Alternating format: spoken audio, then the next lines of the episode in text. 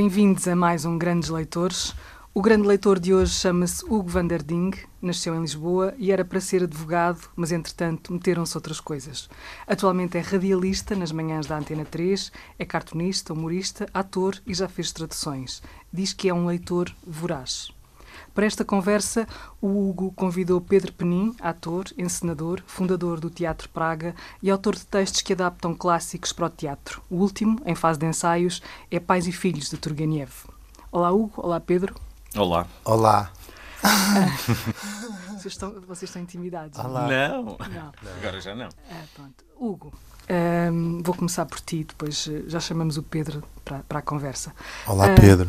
Olá, Hugo. Fica aí um bocadinho. Vou sair um bocadinho. Continuem vocês.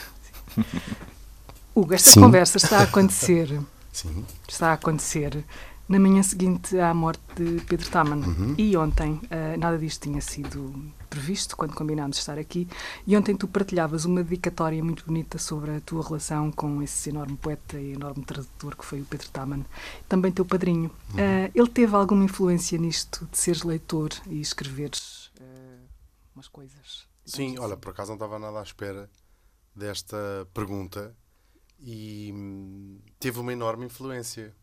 É uma figura notável, isso toda a gente já sabe, não só como poeta, como tradutor, arrisco dizer talvez o maior tradutor ah, português, Hum, e um homem ligado à cultura o resto da, da sua vida também. Hum, e lembro-me de ser miúdo e almoçava com ele na Gulbenkian, ele trabalhou na Gulbenkian grande parte da sua vida e, e ficava a ouvir os seus conselhos, ele levava uns poemas de merda, que não há outro Escritos por ti. escritos por mim, sim. Penso que não há mesmo outro adjetivo. Ah, mas ele era o Pedro Tamer, que não o conheceu, para além di- disto tudo, era um príncipe, não é? E então jamais me iria dizer estes poemas são uma merda. Ah, O que é que ele dizia? Não, eu, eu- acho que gostava genuinamente, não é? Eu- e, Achava que eras um rapaz habilidoso. Sim, achava que devia. E dava-me sempre um conselho que tem muito a ver com, com, com aquilo que vamos falar hoje. Dizia que o grande treino ahm, para quem queria escrever poemas ou outras coisas era ler. E. Ou seja, não é nada do. É escrever isto, é escrever isto. é escrever muito, que algum dia depois acerta. Sim. Ah, o conselho dele era ler. Ele tem uma história engraçada que é comum, a, suponho, a, muito- a muitas- a muitos artistas e, sobretudo, a muitos escritores, que é teve um problema de saúde ah, grave quando era adolescente. É uma história clássica, não é? Um caso único. E teve de cama um ano, uma história assim qualquer. E, claro, leu a biblioteca inteira do- dos seus pais. eh, Que incluía coisas como autoasfixia erótica, os romances favoritos da sua mãe, Que ela lhe recomendou. que recomendou, que vinha com o seu próprio saco de plástico. Ahm, realmente, eu não, se, se achávamos que não res- respeitava nada nem ninguém, Agora está aqui fica a prova cabal. No, no dia seguinte à morte do meu padrinho, eu estou aqui a fazer esta palhaçada. Ele ia, ri- ele ia, ia ele ia rir. rir, que é sempre a desculpa das pessoas dizerem barbaridades, não é? Ah, eu acho que os próprios judeus iam acabar por rir desta piada que eu acabei de dizer. Ahm, sim, e tenho pena que fui um bocadinho eh, idiota, porque a certa altura fui crescendo, depois estive a viver fora muitos anos eh, e fui perdendo o contacto diário que podia ter aproveitado, aquela coisa Sim. estúpida, eh, com, com ele. Mas chegou. Chegou, não é fartei mas chegou. Ouvi coisas muito interessantes, conversas incríveis e depois há a poesia dele também. Sim. A cu- a curiosidade há uma coisa gira. A semana passada teve aqui na rádio uma neta dele, a Madalena, que é música, e tivemos a falar um É uma coincidência incrível, não é? Tivemos a falar um bocadinho dele ah, e da relação dele e das coisas que ele dizia, e pronto, agora já não diz mais nada. Mas os poetas não morrem, não é? Sim. Portanto, Ficam por aí. Os vossos padrinhos, onde é que estão? Estão todos a fazer tijolo e incinerados, largados ao mar, deixaram dívidas. eh, E não deram palavras a viúva- Proust. Não deram palavras a Exatamente, Proust. exatamente. Viúvas que rejuvenesceram 30 anos depois da morte dos Mas quando dizes padrinho, é o que exatamente? É É o padrinho padrinho, de ba- de batismo. batismo, sim. Uhum. Andei a fazer pesquisa. Sim, sim, tem Sim. fotografias muito bonitas com o meu padrinho Pedro. E lembras-te de livros que ele te tivesse oferecido? Mas já oferecemos dele todos. São Ótimo. fixe, que vou vender, naturalmente, têm dedicatórias eh, personalizadas. Depois, sim, li o, o Proust ainda na versão francesa, com tinha talvez 7 anos. Despachei aquilo num verão. Ah, foi ótimo, não percebi grande coisa. A Madalena, molhaste a Madalena no chá. A mulher Madalena no chá. O próprio Proust ah, descobri há pouco tempo ahm, que não era, não era Madalenas, mas era croissant que ele tomava. Descobri que ele acordava às quatro. Isto é um bom conselho, Pedro. Ahm, acordava às quatro da manhã, sofria de muita, muito de dores, que é uma desculpa também muito fixe para os escritores do século XIX. Então ah, drogava-se com ópio e depois escrevia. E quando aquilo quando começava a baixar, deitava-se e voltava a acordar às três da tarde. Sabias Não, não, coisas? mas é bom ter estas conversas contigo. E então eu pensei, vou fazer isso. E então hoje em dia, como o ópio é mais difícil de arranjar, uh, substituir por cavalo. E Aham. portanto acordo às 3 da manhã, uh, mando um carro. Não se brinca com estas coisas. Pedro, ajuda-me. o cavalo também não é fácil de arranjar, é isso que eu estava a pensar. Sobretudo às 4 da manhã. Sim. É uma, é uma droga mais de socializar. Recreativa. A sério, que é recreativo. Agora isto não tem nada a ver com leitura, não é? Não, eu nunca experimentei essa, essa droga cavalo, talvez. não, o- não, acho que é uma droga de fechaste dentro de ti próprio, não é? Um bocadinho como o Sim, ópio, sim. É a mesma coisa é que solitária, uma- é solitária. Sim, Para a sim. solidão, se calhar. Cada pessoa Ah, tem a sua experiência diferente. Isabel, já ficámos a Sim, saber a tua experiência. fico, sim, normalmente dá-me para o isolamento. Mas nós estamos aqui a falar de leitura. Pedro, ah, ah, tu estás aí, enquanto o Hugo está ali a rir um bocadinho. Afastou-se para rir, sim. Sim, hum, e, e subverteu o programa, porque tu eras só para aparecer mais tarde, mas apareces agora. Para se acalmar. Sim, Enquanto ele se acalma. sim. Conta-me lá, como és, como és tu como leitor, antes de passares por estas coisas que, que é eh, tra- transformar clássicos em, em teatro, não é? Sim. Como é que tu começaste como leitor? Como é que comecei? Sim. Ah, Tiveste um padrinho? Não, não neste sentido ah, de, de que o Hugo falou, ah, mas o que, o que me acontecia é que eu sou de Sesimbra, toda a minha família é de lá e cresci lá. E havia uma biblioteca municipal, como há ah, em, em todos os, os municípios, e são espaços incríveis. E, ah, e eu normalmente era a única pessoa que estava naquela biblioteca, porque mais ninguém queria saber Lá está o isolamento. do isolamento, não era do cavalo, mas era um isolamento quase forçado, porque obviamente ninguém queria saber ah, daqueles livros, e ao mesmo tempo eu sentia que era um espaço ah, isolado e sossegado, e Sesimbra é uma vila muito buliçosa, porque é uma vila turística, e, e sentia que ali era, havia quase uma espécie de, de retiro onde eu podia estar em, em silêncio, e ao mesmo tempo a começar a ler todos os livros daquela biblioteca. Ah, e, e começa assim, ah, e obviamente muito incentivado pelos meus pais, de, de- de começar a ler. Depois transformei-me num leitor ah, bastante específico, muito direcionado para a minha profissão, e o Hugo ficou muito chocado. Uma vez eu disse-lhe que não lia romances, que é uma péssima maneira de começar, Uma conversa. começar é uma conversa e de começar esta, esta entrevista. E que é verdade, eu nem me sei defender bem porque é que, porque é que não o faço. Mas normalmente acabo sempre por ler coisas que intuo que possam ter uma ligação com aquilo que eu vou fazer. E porque, obviamente, a minha profissão me obriga a ler muito. Ahm, e nesse sentido faço uma, uma leitura muito utilitária, que não é nada bonito. Eu ia é? dizer essa ideia- palavra. sim. Não é nada aquela coisa de, de- de ler por, por prazer. Acaba por ser por prazer, mas é muito direcionada para um objetivo específico, o que me deixa triste ao mesmo tempo. Mas é, Não tens o é uma prazer da evidência. leitura? Tenho, tenho, tenho, totalmente o prazer da leitura. Ah, mas é muito raro pegar num livro, pensar aquele pensamento de ah, que livro é que eu vou Uma ler? a se- aventura na cidade. Ah, que engraçado. não, que livro é que eu vou ler a seguir? O que é que andas a ler que me possas aconselhar? Nunca é, é uma coisa muito programática de ah, agora estou a ler isto e isto vai-me levar a um outro Uhum. sítio. Aliás, para este espetáculo que estamos a fazer, já introduzindo este, este tema, acabou muito por ser assim. Começa com um romance, com Pais E é um Filhos. romance. É um romance, Pais e Filhos de Turgenev, mas eu não o leio por estar a ler o romance. Aliás, eu li-o quando tinha 15 anos, porque é um romance que é bom ler ah, com, essa, com essa idade, ou pelo menos tem, esse, tem sempre esse conselho ah, mais ou menos velado de ah, é um livro para se ler na adolescência. Ah, e depois, esse livro desemboca em noutra bibliografia, mas sempre relacionada com uma espécie de plano do que é que eu faço com isto. E nunca nesse sentido de estou só a ler para me cultivar. Sim. Tu, Hugo, eh, como é que começaste? Eh, Ele falou em prazer da leitura. Tu lês por prazer. Sim, a, a leitura deve ser a atividade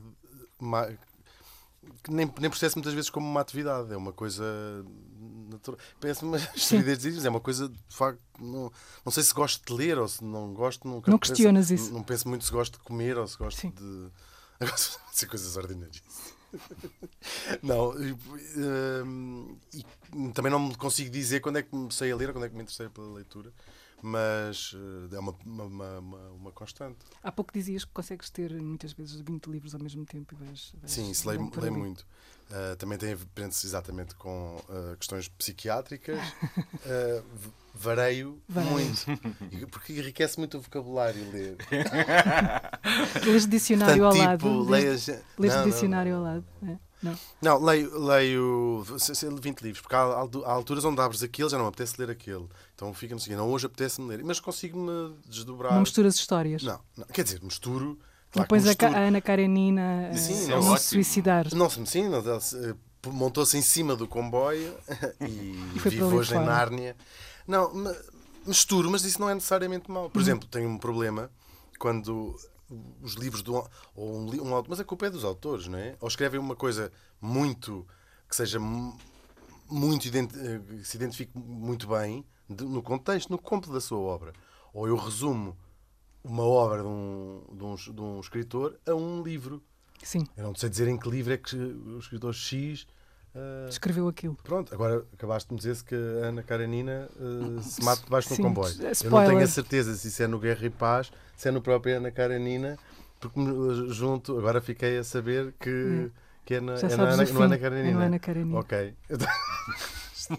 É. andava com esta dúvida se não seria Onde é que é? depois na, segunda, porque na segunda parte Pois. que ela de facto se, Sim, se matava. Sim, pronto, serviu para alguma coisa ahm, estarmos aqui e, e pronto, acabou. Não tens mais nada para dizer. Já Obrigado. te contei o fim do livro. Não, a sério. Outra- essa, essa história de tu foste durante muito tempo tradutor, Uhum. isso força a uma outra disciplina de leitura. Como é que tu ahm, distingues uma coisa da outra? Ou seja, quando tu pegavas num livro para traduzir, era Uhum. uma coisa. Quando pegas num livro para, para, para Uhum. aprenderes vocabulário, por exemplo, é outra coisa. Como é que hum, distingues essas duas leituras? Uma profissional, não é? E outra. A tradução eh, afetou a minha vida de várias maneiras. Ahm, primeiro, tenho imensa dificuldade em lit- literatura traduzida. Hum. Uh, muita dificuldade mesmo. Como há, ouvi uh, certos realizadores têm dificuldade em ir ao cinema porque estás, Hum. não consegues ler sem estar sempre a trabalhar, entre aspas, Sim. sempre a ver qual seria o original, qual seria o original, o que é que está por fora, que escolha é esta, quem é esta pessoa, ela é filha- será filha de quem, mas esta mulher estudou, mas não sei o quê. Quem é, que- porque é que a editora escolheu esta pessoa, mas será que esta pessoa é paga? Isto foi um trabalho, será que foi ela que se voluntariou para ir traduzir? Sim. Como é que acontecia contigo? Como é que aconteceu? E então, portanto, tento ler na língua, nas- na língua Quantas línguas. é que tu lês? De- para conseguir ler bem, Hum, bem. inglês, francês, ah, espanhol e italiano, talvez a gente consiga Não ler. aprendeste neerlandês? Sim, mas não, não pratico há muito tempo e, portanto, tenho alguma dificuldade não, eh, em ler. Em ler fluente, ou Sim, seja, sim, com a sim. rapidez suficiente Sim. para não preferir comprar uma caçadeira, ir à América comprar uma caçadeira e serrar os canos. Porque se não serras os canos, dificilmente consegues matar com uma caçadeira. Lá está. Porque, ou seja, Outra informação útil. é interessante. Porque não, não consegues. Não... Mas aprendeste isso nos livros? Ah, sim. Esta em Qual? particular aprendi no diário da minha mãe, na última entrada do diário da minha mãe. Spoiler. Spoiler do diário da minha mãe. Ahm, pronto, isso foi a uma primeira parte. Uhum. Como é que eu fazia a tradução? Ahm, nunca li primeiro. Não. Isso é um truque. Nunca li primeiro. Sei que fazia tudo, tudo errado. Ainda assim, a última tradução que fiz ganhei até um prémio de tradução Uhum. Qual e tudo. foi? que Fiquei muito su- surpreendido. Um livro do Bukowski chamado Estava Bêbado e Bati numa Mulher, como se chama, aliás, todos os, os livros dele. Mais ou menos. não é? Não é? Com algumas variações. Há o 2, o 1, um, o 3. ah, não, que eu também tenho o Estava Drogado e bati duas vezes na mesma mulher. Ahm, e, Porque isso te mantinha o interesse no livro? Claro, claro. Porque senão não era capaz. Aliás, eu gostava de fazer tradução, gostava, quando o livro estava acabado, o processo de traduzir, aquilo demorava, no tempo em que davam três meses para traduzir, Sim. demorava só seis. Aham. Quando começaram a dar um mês, des- desisti de ser tradutor. Mas hum, era uma, é uma seca. Há uma parte do livro onde é uma seca, o meio, ah, aquela porcaria. Continuar a fazer a mesma coisa, ainda não acabou, mas já acabou. Mas vou matá-la, vou tirá-la debaixo de um comboio, faz qualquer coisa. Um, e, portanto, traduzia uh, frase a frase, como se tivesse um, um trabalho. Se calhar por isso é que me chateava, não é? Um trabalho completamente. Uh, estou a traduzir, não é palavra a palavra, mas estou a traduzir. Uh, como se pudesse traduzir uma, uma bula de um remédio qualquer. Uhum. Uma coisa completamente escriba. Estava sim, a traduzir, estava a pôr aquilo em inglês, que era a língua que eu fazia sim. mais. Estou a pôr este texto em inglês. Sim. E depois o, o grande trabalho daquilo para mim era, sem o livro mais, nunca mais pegava no livro, transformar isto num texto em português. No fim, lias tudo o que fazias para apanhar um A tradução era isso, ou seja, não era uma revisão à procura de gralhas, era reconstruir o texto. Portanto, deixava de ligar uh, à construção das frases, não queria saber mais do original. Portanto, há frases que. O inglês é muito mais sintético, as frases são mais curtas, e tudo isso desaparecia e aquilo ficava um texto que eu acho ficava um texto bem escrito em português. Uhum. E que eu acho que é isso que é uma tradução. Uhum. Um, não achas? Isto podia dar outra. Isto é ficção. Podia dar outra isso é conversa. É podia dar outra conversa, não é? Esta história da tradução. Uh, muita gente não te associa a esse lado mais fechado, mais solitário, mais da leitura, não é, Hugo? Uh, as pessoas acham que estás sempre na palhaçada. Ah, não, mas são as pessoas que não me conhecem. tu lês muito. Sim, leio muito. Tu leio. definiste como um leitor voraz. O que é? E, e, e encontras-te na palavra grande leitor, nesta expressão, não, nestas duas palavras. Este, és um grande leitor. Eu sou um grande leitor. Eu dava um grande leitor. Ah, davas. A minha, a, a minha avó, Zeca, uh, costumava dizer de todas as circunstâncias da sua vida, eu dava uma grande, não sei o quê, tentando hum. justificar para si própria o facto de nunca ter uh, trabalhado e então, por exemplo, a minha avó, eu tinha, tive, ah, uh, chumbei no teste de matemática. E a minha avó dizia, o outro teste há de correr melhor. E depois acrescentava, eu de facto dava uma grande psicóloga. ou dava, dá-me a cabeça. Isso é maravilhoso. Está aqui uma aspirina. Era incrível. Está, está, está aqui uma aspirina. Eu tomava aspirina, passado uma hora já passou da cabeça. Eu, de facto, dava, teria dado uma grande teria médica. Dado, já uma, teria dado uma grande médica. E isto levou a um estado de alienação tal que eu lembro-me de estar a conversar com a minha avó uh, na sala de casa da minha avó e a meio do nada, isto é mesmo verdade, isto é uma história inventada, do nada olhou em volta e disse: Eu teria dado uma grande decoradora de interior. olhando, olhando em volta da sua própria, da sua própria casa. A minha avó é que era muito especial e portanto. Mas isto aconteceu, tal e qual assim. E de vez em quando sim, eu teria dado um, um grande, grande leitor. leitor mas, mas não achas que sejas? Assim, uh... Sim, acho. O que é um grande leitor? O que é um grande leitor, Pedro? O que é um grande leitor, Pedro? Um Ajuda-me, que eu fico mesmo aflito, sem Sim. saber. Eu acho que. que uh, tu achas que és direção... um grande leitor? Não, acho que não sou nada um grande leitor. Pois, eu sabia. Eu vou ficar mal visto se disser que eu. Não, não, eu não sou um grande leitor. Não, mas a mas ele sabe, é mas ele sabe essa. o que é um grande leitor. O, Sim, o Pedro um... sabe o que é. Pedro diz Tu és um grande leitor, de certeza absoluta. Mas eu acho que essa ideia da, da, da voracidade, quando olho para o, para o Hugo, parece-me sempre um adjetivo muito uh, perspicaz, porque eu acho que ele faz isso com muitas coisas. Não só em relação à leitura. Não, não só em relação à, à, à leitura. Portanto, essa ideia do grande qualquer coisa pode-se aplicar a, a, quase tudo aquilo que ele, que ele faz. Por exemplo, só todas as ficções, personagens que grandes ele vai ficções. grandes ficções, grandes personagens, grandes viagens. E, e, e, nesse sentido há essa, há essa ideia de consumo, de muito consumo, neste caso Sim. da literatura, claro, é disso que eu estou a falar, uh, e, esse, e esse consumo acaba por, por alimentá-lo também, ou seja, é nutritivo, há, há essa necessidade de, de, de alimento. Uhum. E tens uma grande biblioteca, Hugo? Sim. Sim, quantos exemplares? Já uh... contaste? Não sei, mas são uns milhares, não sei como bem dizer, mas sim, tem, é, é, muito. cada vez Isso é menos é móvel. Cada vez menos móvel. Já é uhum. quando, já, quando mudo de casa, já é, o, principal, já é a principal coisa a mudar. Sim, são muitas caixas, já é o bulk da mudança. Uh, e como é que tu é compras livros? Ou seja, o que é que te impela a comprar um livro? É uma coisa. Isso é, é completamente compulsivo. É compulsivo. Mesmo, sim. Não, não lês sim. críticas de jornal? Não, não, sim, acompanho. acompanho o Guardian, por exemplo, tem uma, uma secção de livros que fazem crítica de livros diária, portanto, é? todos os dias há, um livro fixe para comprar, sim. sim. E, e depois fazem uma coisa engraçada que tem recensões, né? tem crítica literária feita por outros escritores. É, é, um, é o que permite um mercado onde as pessoas de facto leem, não é? Permite esta, esta ser dinâmico desta maneira. Um, e depois o New Yorker também tem uma boa, uma boa secção de, de sugestões. É semanal e só traz sete livros. Não, dás, não dá vazão. Não dás conta é uma disso. merda. Sabes, quando eu uh, mudei para a Turquia, eu tive que me desfazer da minha biblioteca, porque não, eu, eu fui viver para a Turquia e, e vivi em Lisboa. E tinha uma biblioteca bastante grande que não podia transportá-la para, para aquele país. Então doei toda a minha biblioteca às Gaivotas, que é um uhum. espaço uh, do, do, Teatro Praga. Então, neste momento, todos os meus livros estão nessa biblioteca, organizados por cores. Uhum. depois foi feita pelo, pelo André Teodósio, que é uma das pessoas do Teatro Praga, decidiu organizar aquilo tudo por cores. Mas é interessante essa ideia de que eu sei que a minha biblioteca ela existe, mas não está na minha casa, que acho que é sempre um ponto original da relação com os teus próprios livros. Sim. Eu sei onde eles estão, mas não estão junto de mim. Eu agora já nem sequer estou em Istambul, estou em Roma, mas continuo a ter essa mesma relação um, com a minha biblioteca.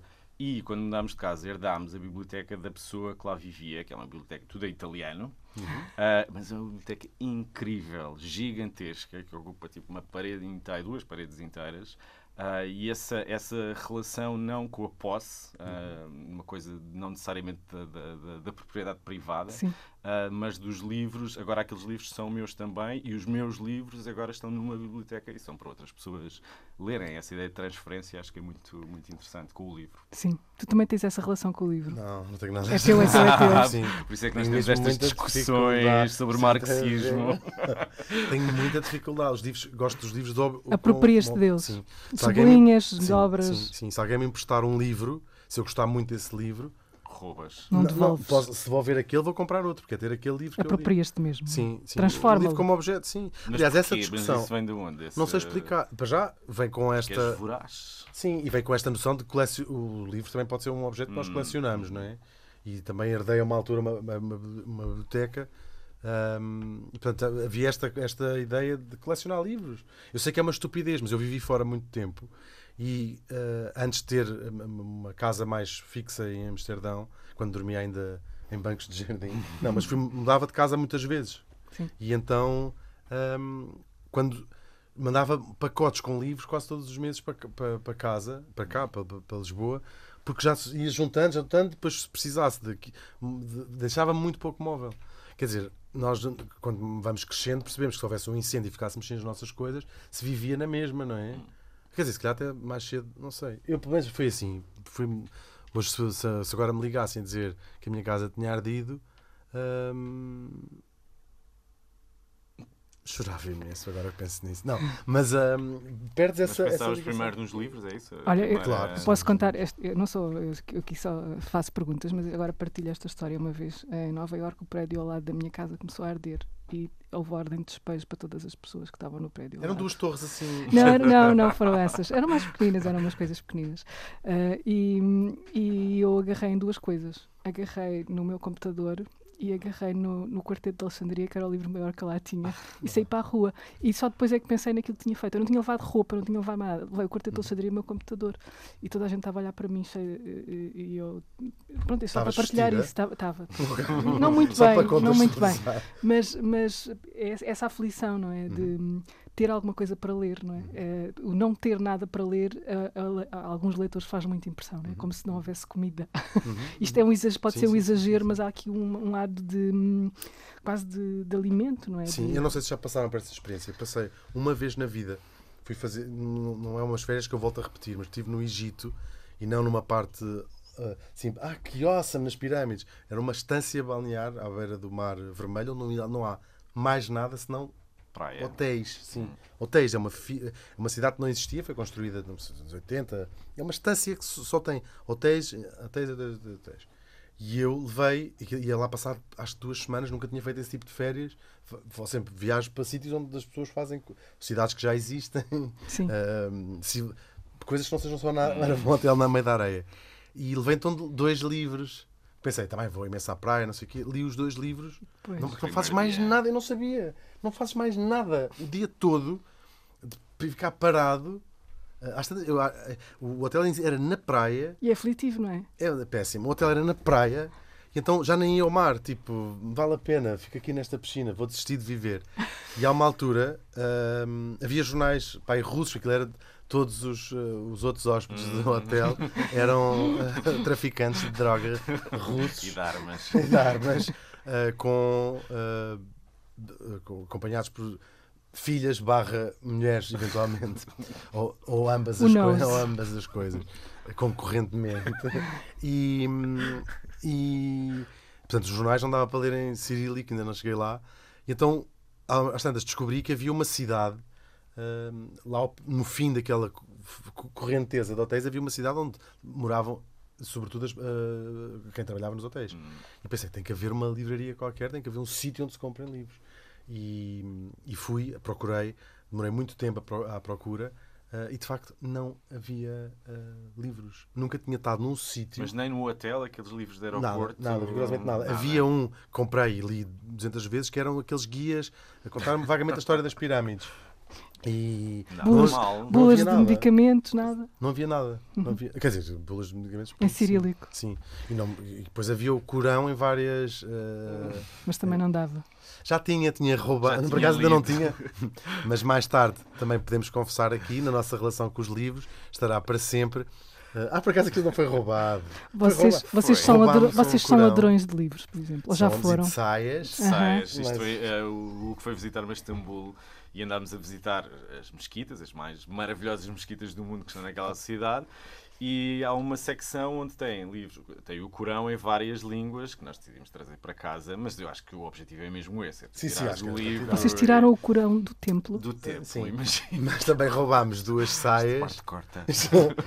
E roubámos duas saias porque O Pedro, quando andávamos de calções e para entrar nas mesquitas tens que estar devidamente Composto. composto, e eles dão umas saias muito compridas para, para usarmos e nós achávamos que estávamos tão giras. ficou tão bem. Já. Eram Ficaram tão bem que amarelas. fomos tirar ah, fotografias ah, à porta da mesquita E nisto depois meteu-se o Natal.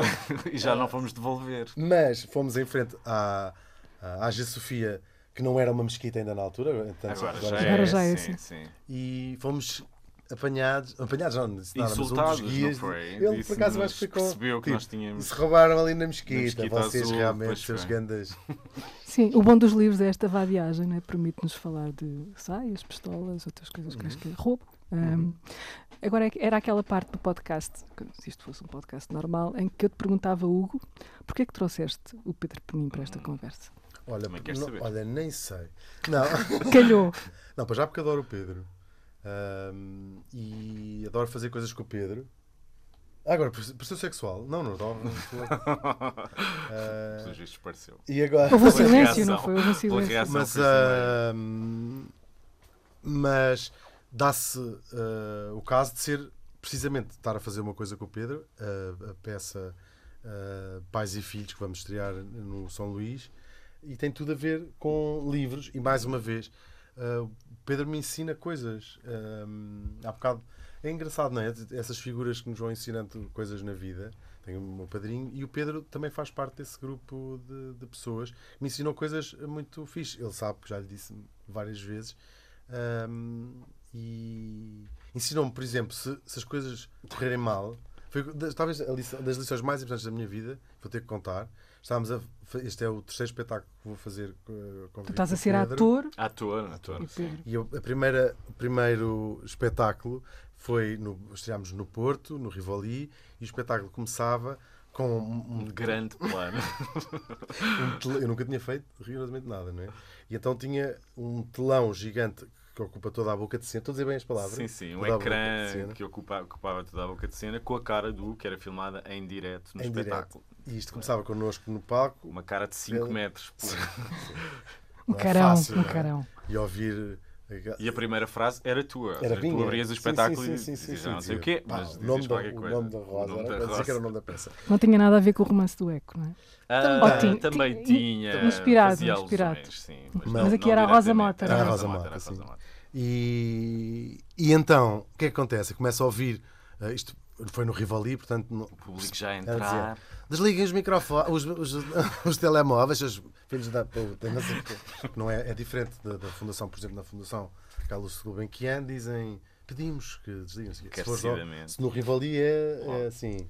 Eu, eu, eu gravei há pouco tempo um para o Brasil que era assim: por, por favor, desliguem seus celulares. Ah, Tu sim. gravaste? Uau. Mas era uma voz diferente.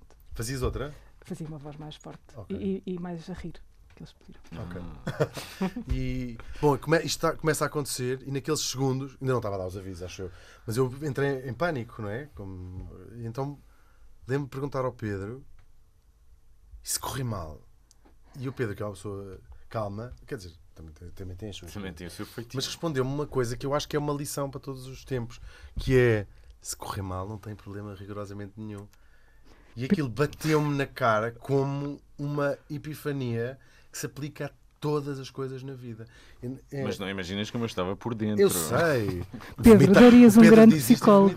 Darias um grande Eu psicólogo. acho é que tenho essa, já tenho essa experiência de lidar com atores, por cima eu dou aulas no, no conservatório, então atores que estão a, a começar, e eu acho que de facto isso é o tipo, é o tipo de, de conselho que ajuda, porque tu ficas a pensar, eu não tinha só relaxas, nisso. como pensas, ah sim, claro, o que é que me pode acontecer? É só teatro.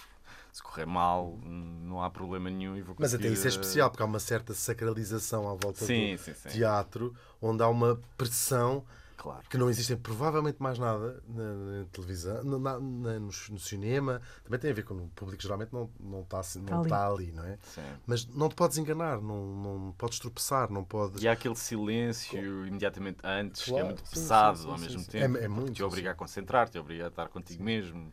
E as cortinas que fazem assim.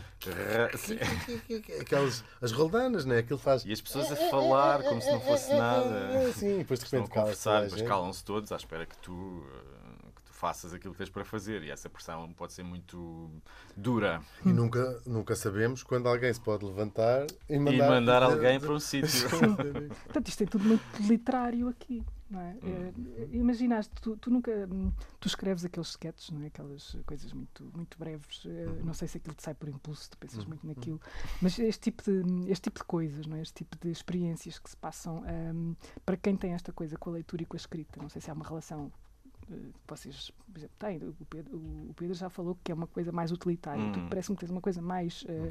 in- instintiva, não é? Mais, hum, que é passar isto para, para o papel, esta, esta Eu coisa vou- do, do erro, não é? Hum, O tu quando- escrever? Sim, Não, escrever é o que eu quero fazer quando for grande. Agora É. estou a brincar ainda. estás a ganhar vida, a fazer. ganhar mundo. Sim, mas escrever é o que eu vou fazer quando for, quando eu for grande. O que eu vou ser é escritor. Vou conseguir matar-me, sem ainda com que idade, e, e isto tudo vai ser uma coisa que ninguém, vai, ninguém se vai lembrar. Estás a colecionar dizer assim, sabedoria. Sim, sim, sim, sim. Se correr bem, dizer assim, eu, tipo, se, uh, fui escrito, vai estar lá escrito no, no pote, não é? Porque hoje em dia já ninguém é enterrado.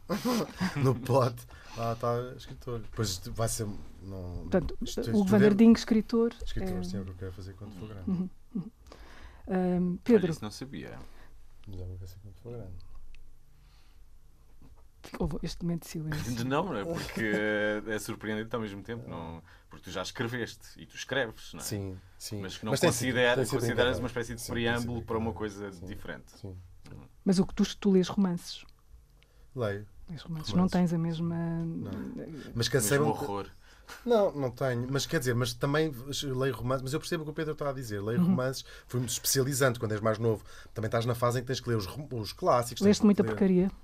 Não, mas por Não. acaso não. Ótimo. Mas, mas não. lês os clássicos, aquela parte. uh, não sei se é importante ou não, mas que, é fundamental no sentido de ser as fundações. Sim. De- de- São formadores. são não é? formadores, Mas foi sim, por isso também que eu deixei de ler romances. Porque Já tinhas chegado a essa Não, não, Esgotou. obviamente não, não. Esgotei, esgotei a minha relação com a narrativa, porque Uhum. depois comecei a fazer eh, teatro e é e quase sempre um teatro bastante fragmentário, agora já não, porque já está a dar uma volta, mas comecei a entrar numa, numa, numa linha que de alguma forma recusava essa ideia da, da narrativa e, da, e dessa ideia de narrativa clássica, o princípio, meio e fim, que obviamente o romance está sempre a apontar, e também por uma lógica sequencial.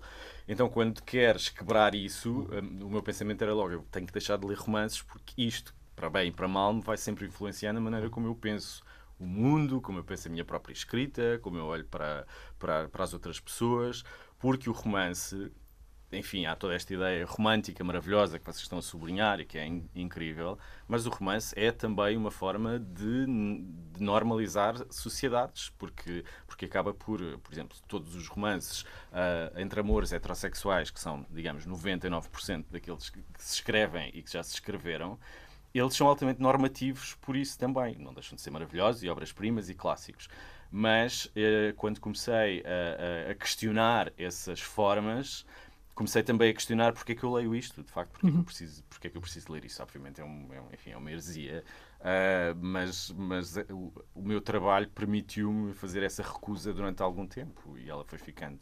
Estamos a falar aqui de pais e filhos. Um, tiveste que ler o romance agora, Pedro. Uh, Hugo. Tive. Tive. Queria só dizer uma, diz, diz, diz, acabar o que estava a dizer, que é depois de ter feito essa, essas fundações de ler os clássicos, fui-me especializando em áreas que me interessam, no caso áreas geográficas, talvez contraria um bocadinho o que o Pedro está a dizer, ainda que. Não contraria, não, não, contraria a acusação que estava a fazer à literatura. Que é, não é o que tu, o que tu disseste, ou seja, tens razão, uh, mas, mas dá para conseguir fazer com algumas limitações. Então especializei-me um bocadinho na Ásia, sobretudo. Hum. Paquistão, Índia. Uh, que autores é que, tu, é que tu destacas? Claro depois é, é difícil fugir de, desses mais uh, comerciais, porque depois tem esta parte que o Pedro está a falar, só tem acesso aos escritores ou que escrevem em inglês uhum. ou que são traduzidos em inglês e, portanto, logo que são sucessos claro. uh, e que muitos deles são acusados precisamente de, de serem demasiado ocidentalizados ou de. Depois escrevem muito escrevem só sobre as situações nos seus próprios países, não é? Ou seja, Claro que o Salman Rushdie toda a gente conhece uh, e, e interessa-me, é uma visão muito particular da Índia que me interessa, uhum. porque é um escritor muçulmano na Índia, portanto, escreve muito. Todo, todo o imaginário dele se passa ali na zona de Kashmir, não é? E, e, vai dar uns saltos a Angorá, uns toques também. Mas é tudo muito à base da Kashmir. O Kashmir que eu percebo, porque é, o toque, o toque é diferente. De facto é diferente. Toque de é. Sente-se logo. Sente-se no top. E, portanto, tenho, tenho pena de não ter acesso ao que se faz, mas uma coisa que quando viajo é procurar. Um, fiz isso na, na, na, Turquia, andei, andei à procura com uns amigos turcos. Que... Não é bem turco, aquilo para casa. aquilo até é bom. Eu ando sempre à procura. Fui de Caxemira, pois aqui é mais em turcos e andava à procura de escritores novos, tipo, quem é que são as novas pessoas que andam a escrever? Tento andar a par disso, seja as línguas que domino, é os espanhóis, no Brasil, a hum. gente não. Machado de Assis já li, agora quero saber quem é que são as pessoas dos anos 90 que andam a escrever, dos anos 2000 que andam a escrever. No Brasil é fácil chegar, chegares lá, mas depois há coisas que não faço ideia. Mas no, uma das minhas escritoras favoritas, com que eu tenho uma história engraçada, que, que, que nunca conheci, deve ser uma cabra, nunca me respondeu à mensagem, mas é que chama-se. Se me estás a ouvir. Ah, tá. Porca. Uh, Chama-se Camila Shamsi, é uma escritora uh, paquistanesa, inglesa. Vive, vive em, ela é paquistanesa, mas vive em. Está publicada em Portugal, portanto. Está traduzido por mim, curiosamente. Parabéns, Porque, Não, mas tem uma história muito engraçada que eu conheci há muitos anos atrás, no primeiro livro dela, que foi um sucesso médio, uh, chamado The City by the Sea. E então, tenho os livros todos dela, e então fui acompanhando uh, o, ou seja, do primeiro ao último livro, há um mundo de diferença. Um, a literatura dela passou a ser uma coisa mais global, começa a escrever sobre as grandes coisas, o 11 de setembro, o terrorismo. No início era uma história muito, eh, de facto, paquistanesa. E ela vive em Londres, não é? Dela. Sim, vive entre Londres e Karachi. Uh, aliás, ela vem de uma tradição de mulheres escritoras engraçadas, a mãe, a avó.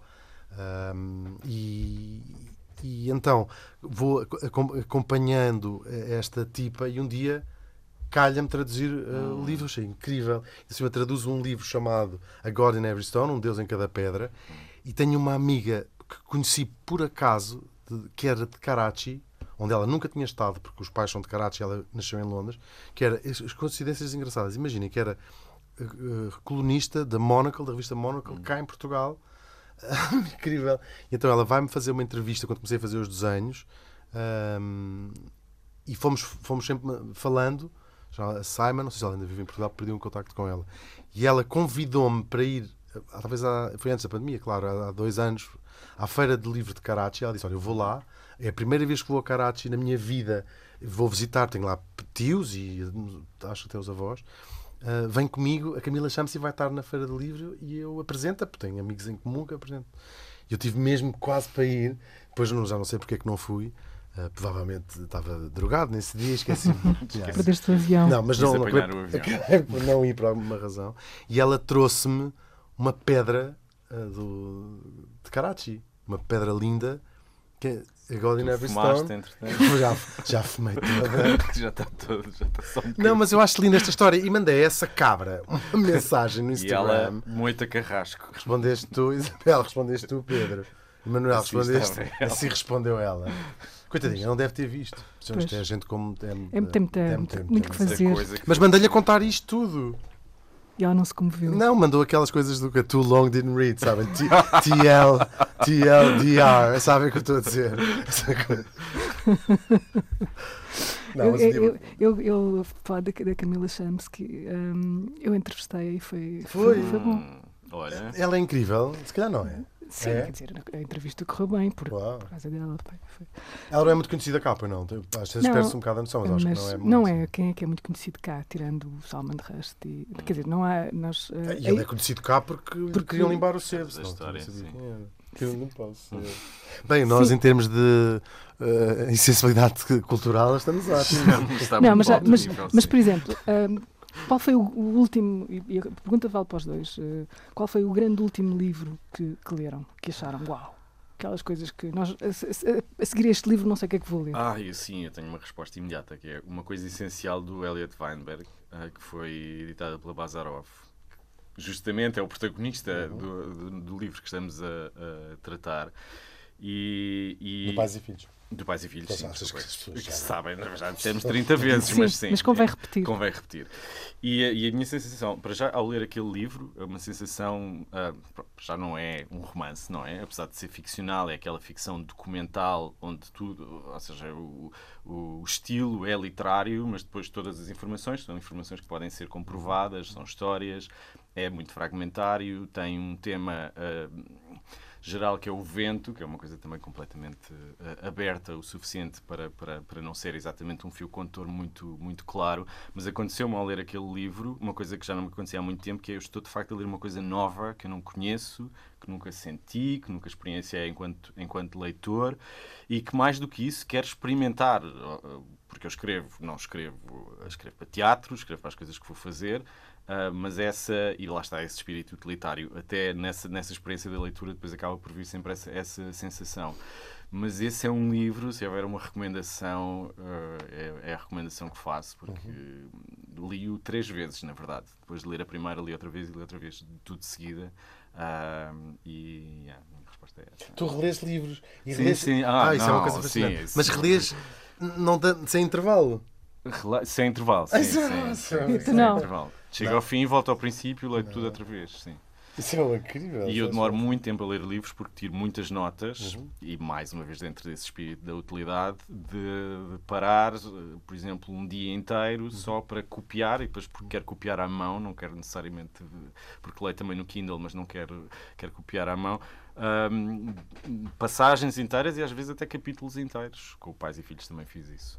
Uh, e, essa, e essa leitura não é, não é essa. Quando vos, quando vos ouço, sinto que não é nada a leitura romântica uh, da ligação com a literatura. É uma, é uma versão muito transviada da, da relação com a literatura. Mas sim, leio os livros tipo, três vezes de seguida. Mas eu, eu revejo-me em algumas coisas.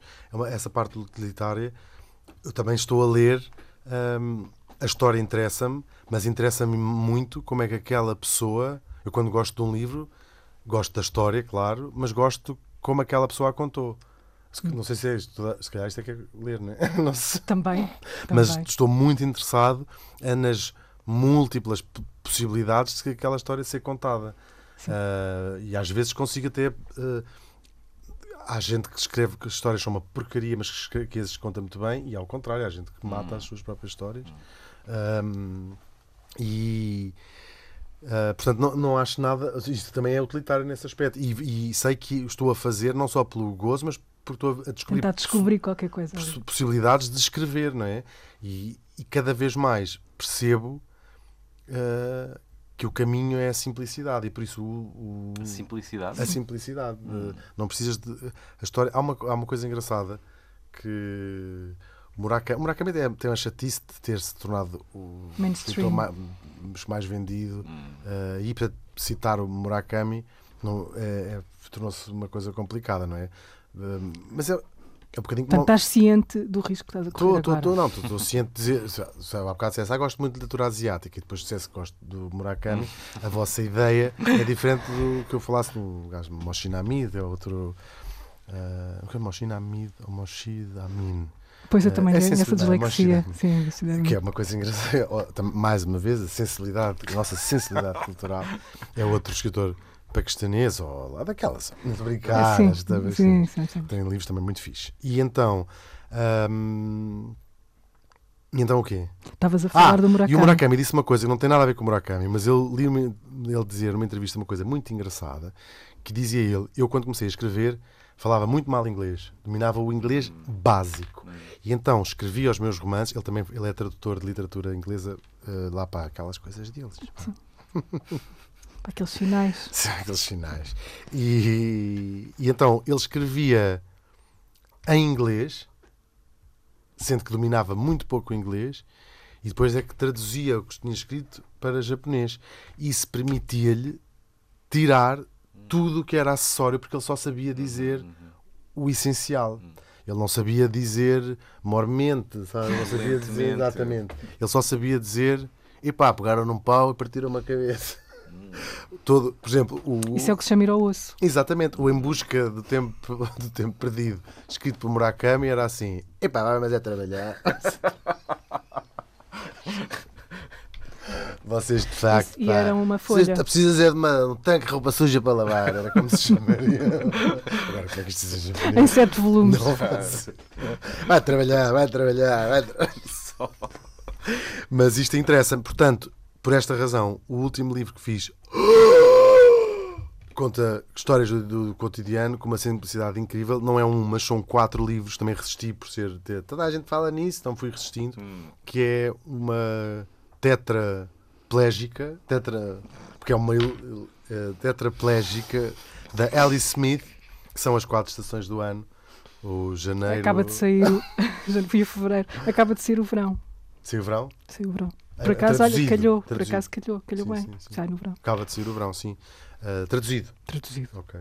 Porque o original já saiu. Já saiu, assim, já saiu um bocadinho mais tempo. Como eu disse, tem essa dificuldade em estar ali o- as coisas traduzidas. Mas é incrível. Mas acabou de chegar. Sim, é, Acabou. é, Pronto. é- É é muito incrível. bom. Muito simples, é quase uh, jornalista, até porque as- são histórias de- Cotidiano, do- Cotidiano. deste momento, Sim, deste tempo. com é? uma versão, com uma vertente jornalística, porque está, está ali a atualidade, está ali o Brexit já e está. Foi, foi a reação dela, foi a maneira como sim. ela quis reagir ao, ao Brexit. E é incrível. Quatro livros, quatro histórias diferentes, uma hum, artista, no caso escritora, muito interessante. As capas também são bonitas, se São comprarem as bonitas. versões. Esta do Weinberger também é muito bonita. Aquelas capas da Bazarov são todas pretas Sim. e brancas, só com o título e o autor. Que te rires, que te rires. Partilha connosco. Um dos livros que me impressionou muito foi um que tinha uma capa muito bonita. Uma paisagem muito linda. Olha, por, por falar nisso, vocês vão nas capas, ou seja, são capazes de comprar livros só pelas capas. Claro. É. Eu Não. envergonho-me de dizer, tu não. Não, não, não. De dizer que sim. É uma capa maravilhosa de comprar o livro, apesar de poder ser uma porcaria. Sim, mas há capas, pois, há capas maravilhosas que, que- que se podem apreciar pela sua estética e pela maneira como estão, mas não necessariamente o, o ímpeto de comprar pela capa. Mas tu fazes mesmo isso? De, Sim, uma como capa... eu compro muito window.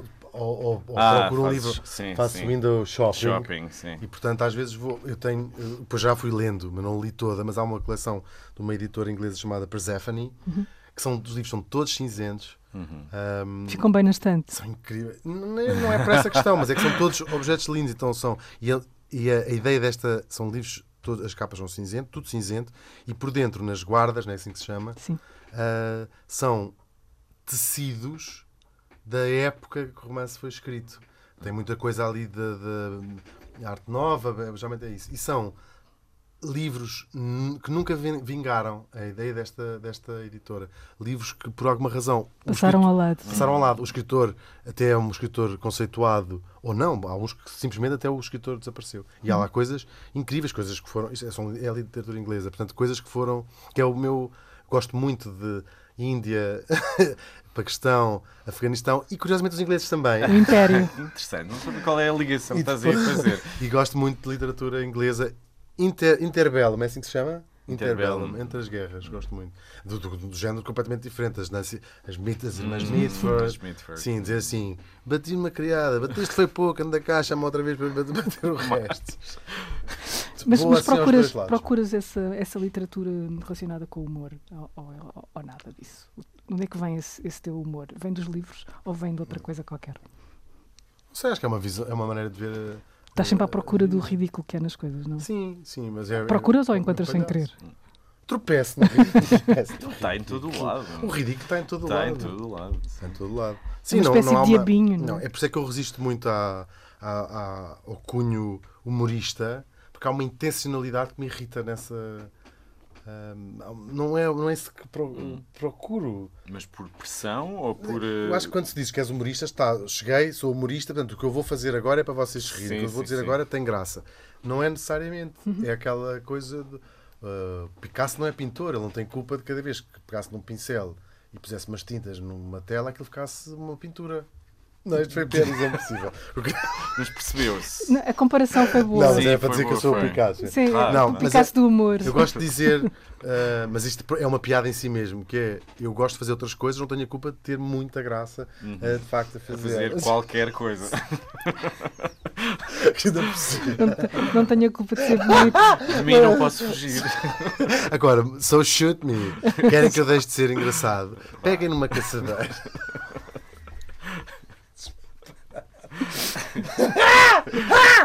Fez imenso sentido. Mas percebe como é que agora se fala? Como é que agora se fala? Uma coisa a seguir. Sim, de, de, pais e filhos. Ah, hum. Depois deste. Mas pais e filhos têm imenso humor também, não achas? Tem, não achas tem, que têm? Tem, tem, tem, então, como é que chegaste a este texto, Pedro? Uh, pois, como disse, eu li-o quando tinha 15 ou 16 anos, na adolescência, e durante muito tempo não pensei muito nele. Uh, quer dizer, é um livro que invariavelmente te aparece à frente em todos os escaparates e listas dos melhores livros mais importantes da civilização ocidental. ocidental. E, Sim, mas é. e de algumas partes da civilização de outras oriental. civilizações.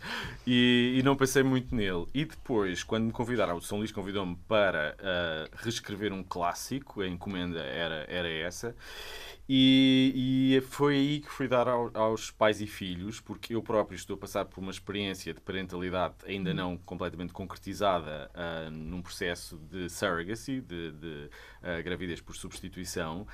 E, esse, e como parte muitas vezes desse universo pessoal para depois escrever coisas que depois desembocam num universo ficcional, mas o, o ponto de partida, digamos que é esse, é, é biográfico houve ali uma convulsão entre a ideia de pais e filhos, que obviamente eh, é um romance que põe, que põe um, em jogo e em discussão duas formas muito diferentes de ver o mundo e elas estão muito relacionadas com as gerações, com a ideia da, da geração dos pais e da geração dos filhos, e de fazer aí essa, essa ligação com a minha própria experiência pessoal e de querer escrever ou de querer desfazer o romance, porque é isso que eu faço, não é? O romance Uh, Dás cabo dele. Um bocadinho. Ele é reconhecível na, nas personagens principais, quem o conhece muito bem vai identificar exatamente quem é quem, toda, toda a sequência de cenas é a sequência do Turgenev. Até a forma de escrita é muito plasmada da maneira como o Turgenev escrevia, de dar sempre muita importância aos dois lados, mesmo reconhecendo que não é o seu, mas de alguma forma focar-se uh, no antagonista da mesma forma que, que, que, se fixa nas suas próprias ideias. Um, Aliás, mas... há uma coisa engraçada que o Pedro estava a explicar outro dia. E, uh, e eh, achei muito engraçado ser um método parecido com aquilo que falava há pouco das, das traduções. Uhum. O Pedro estava a confessar entre lágrimas. Adoro a expressão confessar entre lágrimas. Acho que há coisa só se, conversa, só se confessa entre lágrimas, não é? E estava a dizer que tinha primeiro adaptado o texto todo, todo para, para sim. teatro sim. e depois mudou tudo aquilo que queria mudar, que é basicamente tudo, mas o esqueleto, a carcaça do Peru É, Tá lá, é tu- do no- Turgenev, quando- sim. sim, naque- Sim, naquela sim, sim. grande dia da ação de graças que vai ser a estreia. When you trench. Aparentemente é um peru. Mas depois, quando comes, já não se sabe a peru. Uau! Mas é engraçado porque é, é muito, eu acho que é parecido com essa tal ideia do tenho aqui o esquema Sim. E agora vou destruir este Mas, fazer mas é um bocado picassiano também, agora falando da tua referência do Picasso. Puxando, a bra- puxando o Picasso para o meu lado, que é aquela coisa do Picasso de saber desenhar muito bem, eh, de uma forma Dominar mais clássica toda, e né? dominar a técnica academicamente, digamos. Que foi o que eu fiz com o romance, de fazer uma versão que é impossível de fazer para teatro, que é com- o romance ser completamente transposto para, Uhum. para a ideia de teatro, mas depois começar a tirar. Quem está com a mão tudo. esquerda? Era o que o Picasso Não, com a mão esquerda, que sou canhoto. Ah, pois é. No caso Com o pé. Escreves com a mão esquerda. Escrevo. dos pés.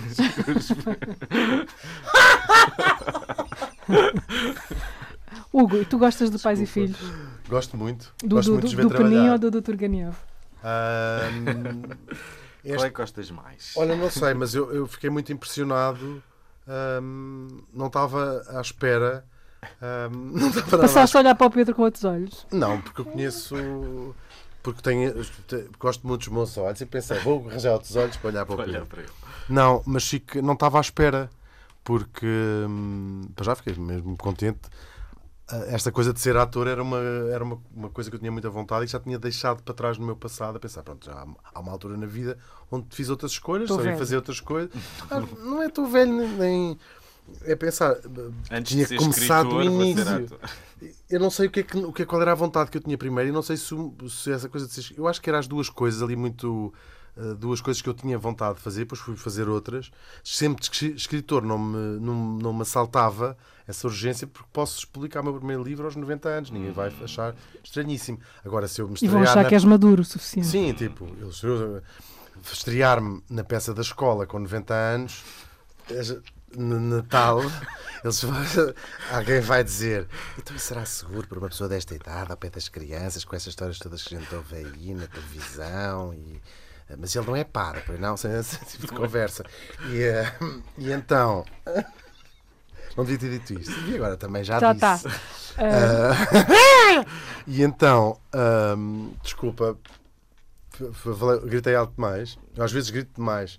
E então, ah, pergunta? Ah, do- Ah, ah, então tenho imensa vontade, não sei o quê, de ser ator. E tinha já arrumado essa coisa quando o Pedro me convida há uma data de anos atrás e graças ao Pedro fui ser ator. Aliás, outra coisa engraçada, quando acaba esta, esta peça primeira que fizemos e eu pergunto ao Pedro quantas peças é que eu preciso de fazer Para ser para, ser- dizer, poder dizer que sou ator. passar e o passar Pedro, aquela declaração. Sim, para ser ator. Sim. Tens a carteira. Não, isso não, não existe em Portugal, penso eu. Não, já não Mas pronto. existe. Mas também, mas... também a questão do teu próprio nome, lembras-te que eu disse? Que nome é que eu ponho Exatamente, na... foi- foi que assim nome é que eu ponho o na meu nome. peça? Sim, penso, eu não Porque posso não deixar de chamas, ser a- não te chamas assim, não é? Não, chamo Pedro Vanderding. Pois. Mas eu pensei, não posso usar Pedro Vanderding. Por, São muitos uso Pedros. Hugo Vanderding. Foi exatamente assim que nasceu Foi, o nome. E então, ah, o Pedro respondeu-me com a sua clareza habitual. Uma. Não preciso fazer Já uma. está. Mas agora já perguntei aos meus colegas. Entanto, já fizemos outra peça. Esta é a terceira que o Pedro me convida para, para, para entrar. E então, perguntei aos meus colegas, E eles deram atores. resposta. Deram. Ah. Deram. Agora preciso de fazer uma sem ser com o Pedro. para ser ator. Ah, tipo, ou validar- seja, para não ser este um one trick pony. ou- Não, não, acho que foi do género. Agora já percebemos que é tipo aquela. Tipo, em vez do, o Pedro, em vez de usar uma medalha para. Podes ser acusado de favoritismo. ator- Sim, tem- Ah, ah, ele sim. sempre aquele amigo que dá para dar Aquele ator fetiche.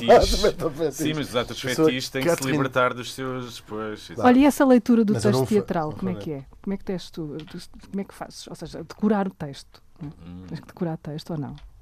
Ahm, Tem. Tem, claro, claro.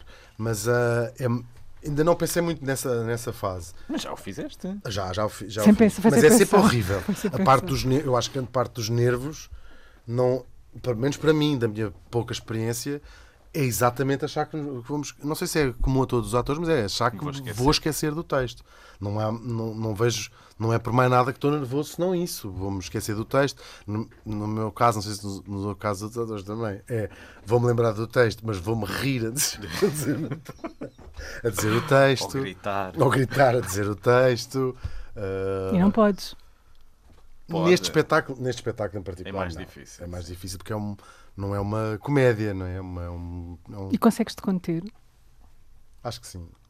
Consegues? Acho que sim. Consegue, Consegue. consegue. Mas, que mas sim, é uma claro. comédia também, ou seja, tens, tens espaço para, para isso tudo. E até tens espaço para. Tem, tem, mas, mas, é, mas é preciso. Nós estamos na fase muito inicial de ensaio, Sim, mas já sim, sim. percebemos que é, é- é- a comédia chega lá de outras De maneiras. outras não é? maneiras, Não- sim. Não não necessariamente vou- de uma maneira muito direta, mas. Sim, mas fiquei muito impressionado. Sim, fiquei muito impressionado. Já tinha visto outros espetáculos do Pedro eh, que ele faz eh, sozinho, sozinho, sem, Hum. sem o eh, Praga, não é? O Grand Complet. E sempre tinha, aliás, vi espetáculos do Pedro antes de conhecer o Pedro e de ser amigo do Pedro. E, e tinha-me impressionado muito. É, são coisas muito íntimas, muito. eh, o Pedro está lá mesmo.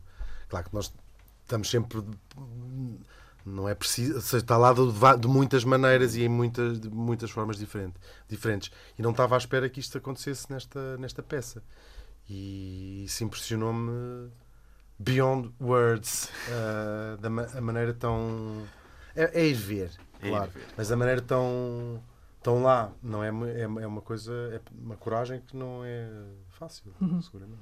E agora uma pergunta que eu posso, eu, eu eh, eh, aos dois, posso fazer esta pergunta a pessoas que não, não respondem, mas eu sei que vocês vão responder honestamente. Aquele, aqueles livros ehm, que muita gente, que toda a gente diz que gosta, e que, por exemplo, um livro que vocês eh, não gostem mesmo, de, um classicão que vocês não suportem.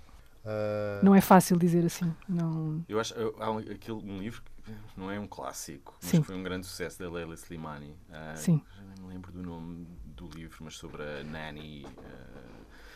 ah, e que ah, as pessoas estavam muito impressionadas com, com esse livro. Eu li-o e reconheci toda a mestria da escrita e a, e a- e a pertinência, mas tive uma espécie de sensação de recusa imediata. ah, pelo tema, não, não, nem necessariamente pelo tema, pela, como objeto literário, como, como, porque me pareceu muito. A palavra é horrível, mas pareceu muito pornográfico em, alguns, em algumas formas e demasiado ah, manipulador. Ou dema- sim, a manipulação ia para além daquilo que eu achava desejável, mas para mim, pessoalmente, naquele, naquele momento.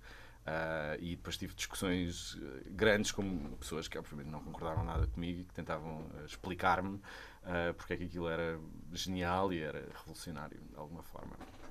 e tu, Hugo, não. Estás a, a estás a pensar, não. pensar. Nunca tive uma. Lembro-me de ter uma. Quando era. hum, tinha 16 ou 17 anos, tive uma amiga que atirou pela janela as memórias de Adriano. Aquela cena de vai chatear o Camões. Mas se calhar não era para essa idade, não é? Não sei. Eu adoro o livro. Então eu estava a e fiquei com esta imagem. Ri-me a muito. Ri-me muito quando ela, ela era, uma pessoa muito Intensa. Ela, quando tinha constipações, dizia: Vou morrer, vocês não estão a perceber, eu vou mesmo morrer, vou mesmo morrer. entendeu? Com uma voz assim. Pronto. Sim, sim. Não, mas eu vou mesmo morrer. E não morreu. Ainda é viva. E estava a pensar se alguma vez algum livro. Causou essa. Sim, e tem graça. E aquilo fica tão, ficou tão gravado na minha memória Ah, que às vezes quando- quando o livro me está a chatear, penso, ah, vou fazer isso. Porque é muito libertador, não é? Vou fazer. Penso, não, não. Eu já tenho tanta coisa. Mas porque Grave. odeias também a. Não, não, não é esse Ah, em é particular, esse, mas fica com essa ok. imagem do Sim, sim, sim. libertador Ah, que essa é. relação, Este sim, livro está-me a chatear, então espera aí. Janela aberta. Só que não. Podias fazer como fosse assim, da janela fechada.